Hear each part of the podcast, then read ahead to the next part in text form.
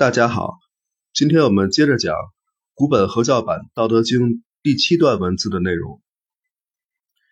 在上一讲中，我们讲到，道创生万物而不占有，作为而不自负，抚育而不主宰，这叫做玄德。那么接下来，老子继续讲，这个德应该遵从什么呢？他写道。孔德之容，唯道是从。也就是说，大德的模样只遵从道。那下面呢，老子就又对道进行了一番描述。他写道：“道之物，为妄为物。物和妄和，中有象和；妄和物和，中有物和。忧和明和。”其中有请喝，其请甚真；其中有信，自今及古，其名不去，以顺众父。物何以知众父之然也？以此。这段文字对应的是通行本《道德经》的第二十一章。啊，说到这儿，我想起来之前有位听众朋友提个建议，非常好，就是说我在做。每段文字的讲解的时候啊，要说明一下这段文字所对应的通行本的章次，这样的话，他就可以对照着通行本的书来听我的讲座，啊，可以更好的发现我讲的和那些书之间有什么不同了。嗯，所以我我在每一讲的文字介绍中，都把这个章次标注在通行本文字的后面。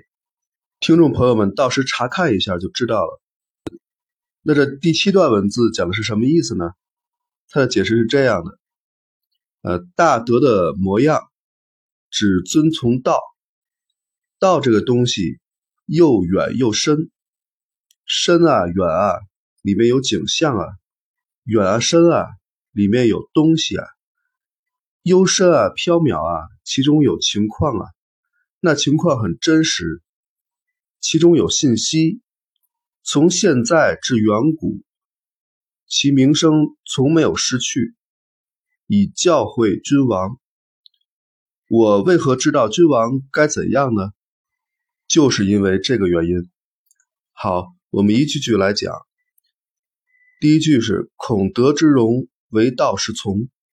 这个孔德啊，就是大德，也就是高层次的德。它是什么样子的呢？老子说：“大德只遵从道的法则。”老子用短短八个字就把道与德的关系说清楚了。真正的大德是只遵循道的，它是道的体现和延伸。一切背离道的德都不是真正的德，也不是应该推崇的东西。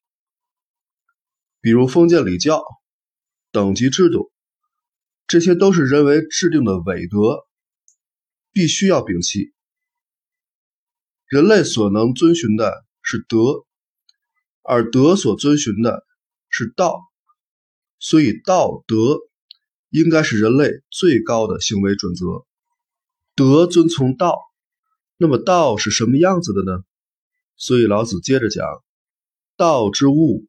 为妄为物，老子再次用“勿忘”二字来描述道，也就是说，道看起来是非常深远的。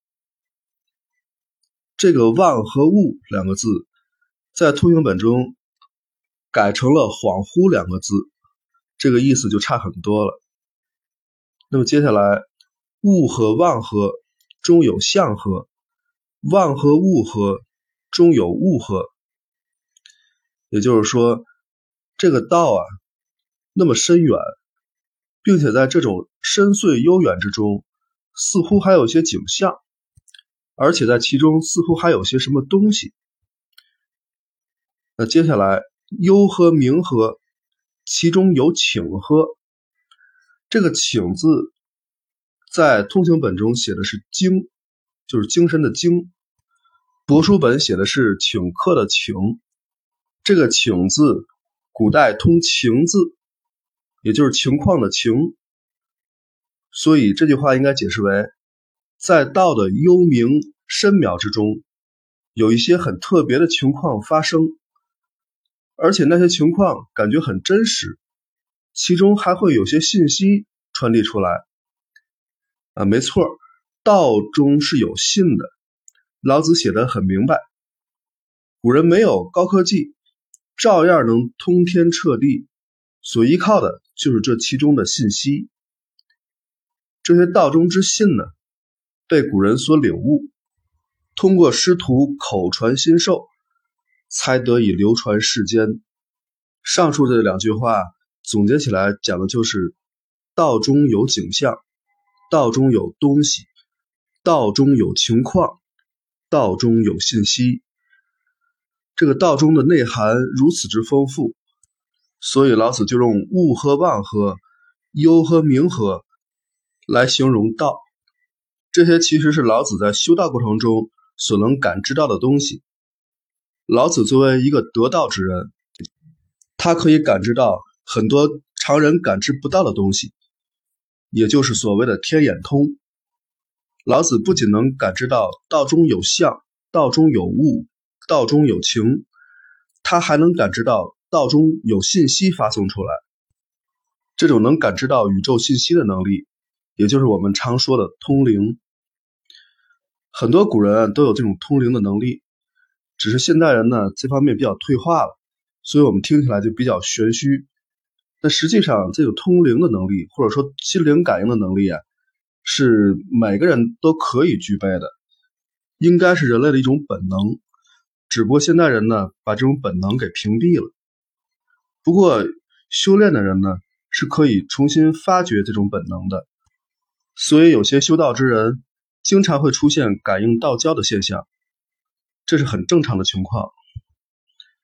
那接下来，自今及古，其名不去，以顺众父。这里边的“以顺重复”这几个字啊，是帛书本的写法，在通行本中写的是“以乐重辅”。